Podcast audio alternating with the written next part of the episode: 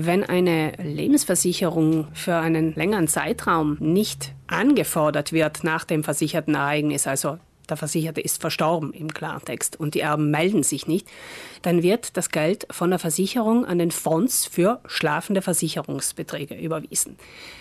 Die Consap, die mit der Verwaltung dieser Beträge beauftragt ist, öffnet aber immer wieder Zeitfenster, in denen man sich melden kann und sagen kann, Geld, das eigentlich mir ausgezahlt gehörte, ist in den Fonds überwiesen worden. Ein solches Zeitfenster hat die Consap aktuell geöffnet, noch bis Monatsende. Bis zum 28. Februar kann man sich noch melden für Beträge, die vor dem 19. Oktober 2012 schon verjährt sind. Leider bekommt man nicht die ganze Versicherungssumme, man bekommt 50 Prozent davon. Auch braucht es unbedingt einen SPIT und man kann die ganze Prozedur nur online über das Portal der Consap selbst abwickeln. Um diese digitale Prozedur kommen Anspruchsberechtigte also nicht herum. Und dass nur die Hälfte der jeweiligen Beträge ausbezahlt wird, ist auch nicht gerade vorteilhaft.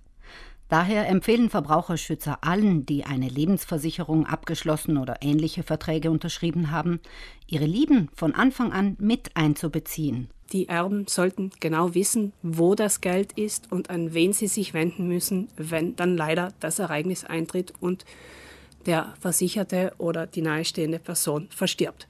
Das sollte kein Rätselraten sein und so kann man auch vermeiden, dass die Beträge in diese Fonds für schlafende Versicherungspolizen wandern. Die Versicherungsaufsichtsbehörde IWAS hat zuletzt knapp 23 Millionen Steuernummern von Versicherten überprüft, die eine Lebens- oder Unfallversicherung mit Todesfalldeckung abgeschlossen hatten. Dabei hat sich herausgestellt, dass mehr als 330.000 von ihnen als verstorben aufschienen. Die Verbraucherzentrale Südtirol hat daraufhin bereits 2021 angeregt, ein sogenanntes Verstorbenenregister einzuführen, welches von den Versicherungen regelmäßig mit den Namen der eigenen Kunden und Kundinnen abgeglichen werden muss. Zudem sollten die Versicherungen verpflichtet werden, die Begünstigten im Todesfall von Versicherten umgehend zu kontaktieren. Getan hat sich in diese Richtung bisher noch nichts.